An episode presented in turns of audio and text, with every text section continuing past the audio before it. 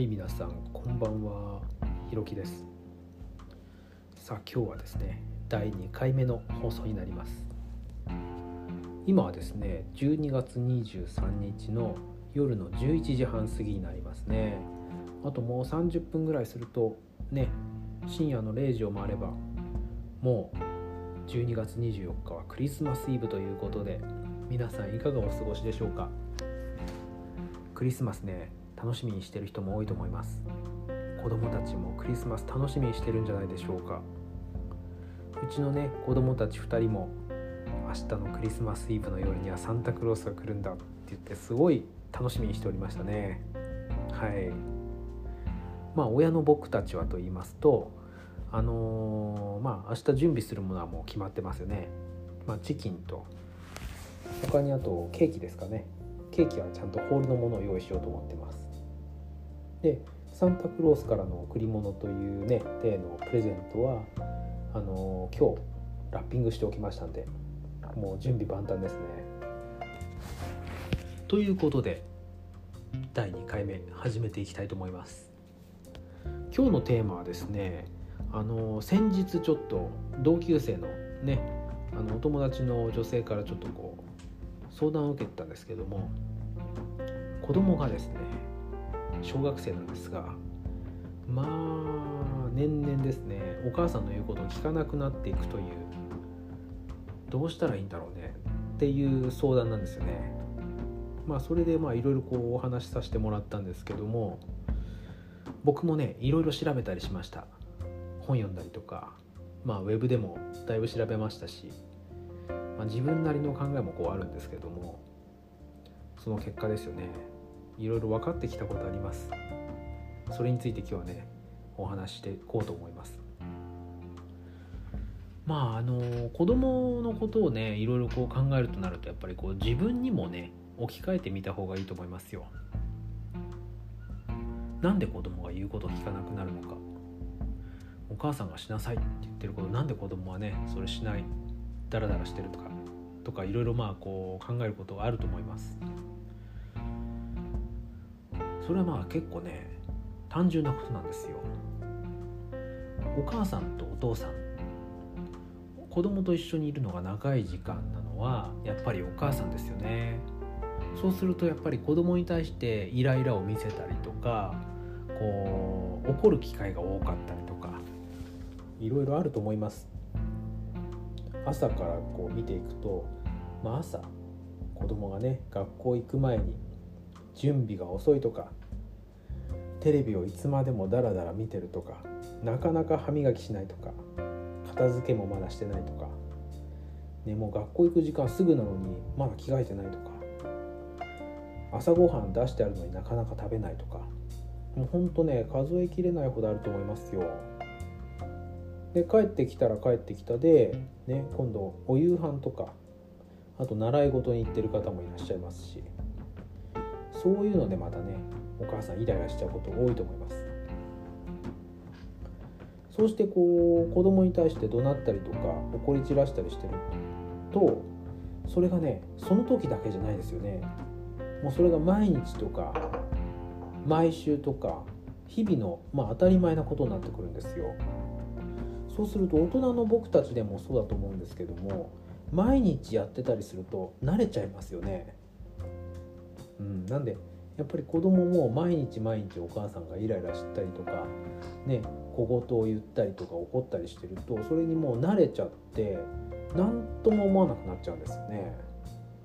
不思議ですよね。ある種の洗脳になっちゃうのかもしれないんですけども。だから結果的にこうお母さんの言うことっていうのは子供は聞きにくくなっちゃうと。さあそんな時にですねどうしたらいいか。まあお父さんがいるね。うちもあると思いますし、まあ、お母さんだけの世帯もあると思うんですけどもそういう時は他人に怒ってもらうと。そういうのをね一回試してみた方がいいと思います。うちなんかで言うとやっぱりね子供たちは妻の言うことはほとんど聞かないですね。も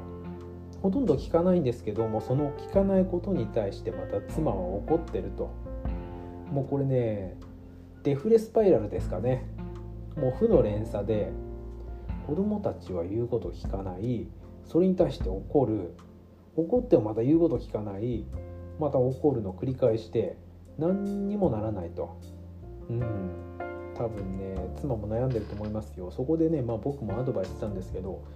とりあえず毎日すごく優しくすると。ポイントは。お母さんだけの世帯の方もそうなんですけども、まあ、しばらく毎日朝から晩まで優しくすると。それをねしばらく続けた後にまあ悪いことした時にいきなり怒ると。その怒り方も中途半端に怒るとやっぱり効き目があんまりないんですよ。なんで怒る時に一気に怒ると。でまた一気に優しくなると。そのメリハリをしっかりするっていうのがやっぱり効き目がある怒り方だと思うんですよね。だから僕がおすすめするのはお父さんがいるんであればお父さんにもう目いっぱい怒ってもらうと。そうすると多分子供はピシッとしてねやることやると思いますよ。しばらくは。でそれが毎日毎日続くかどうかはやっぱり分かんないですし子供なんでそれをね一回言ったからって言って毎日続けた方がいい毎日続けた方がいいんだろうけども毎日続くだろうとかそういうのはやっぱり期待しない方がいいですよね大人と違いますしうんやっぱりね子供のこう立場に立って考えてみるとそんなならないですよ。ね、遊びの方が楽しいですしやりたいこともいっぱいあると思いますよ。で好奇心もありますし危ないこともね多少はねしたりしますから、ね、それに対してね四六時中怒ってばっかりいるとやっぱり効き目がなくなります。なんでやっぱりそこは今言ったように他人に怒ってもらう。お父さんがいるうちはお父さんに目いっぱい叱ってもらうと、ね、お母さんのこうシングルの世帯とかもうお父さんのシングルの世帯でもそうかもしれませんけどもとりあえずしばらくすごく優しくする。毎日。そうした後にいきなり一定の期間を空けてちゃんと怒ると。そうすると効き目があります。でもそれからまた元にちゃんと戻ってしっかり優しくする。で貯めておいて悪いところを一気に起こると。そうすると多分効き目があると思います。ね、よくないと思われるのがやっぱりダラダラと毎日毎日朝から晩まで怒ってる雰囲気を見せるっていうのがまあちょっとやっぱり効果が薄いのかなと。まあいろいろまあ調べた結果もそうですし自分のうちのね長男に対しても次男に対しても怒っている。妻を見ててやっぱり僕もそう思いましたね。うん。まあここはねいろんなお家があると思いますんで、まあ、これに反対の、ね、世帯もあると思いますし、まあ、やってみようと思う世帯もあるかもしれませんけどもまあいろいろでそれに対してこう意見メッセージとかお待ちしておりますよ。さあ今日はですね子供に対してどうやったらね自分の言ってること分かってもらえるかまあ、言うことを聞かせようというよりはやっぱりこうねこうしつけですよねちゃんとしたしつけをどういうふうにしていくかっていうのをこうね伝えていくためのある種の技術ですかね。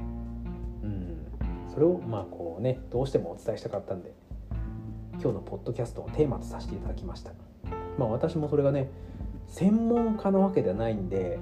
一概に言えないんですよ。間違ってるかもしれませんし合ってる部分も多少あるかもしれません。まあでもね皆さんが専門家なわけじゃないですよね。子育てしてる皆さん。絶対専門家だってことないですよ。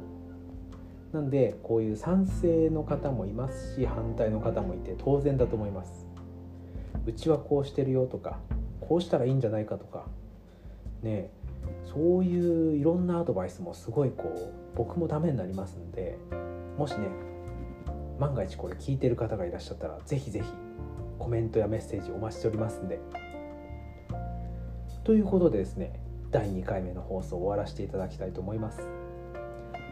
さあもうすぐ12時ですね。明日はクリスマスですから皆さん楽しんでクリスマスを過ごしましょう。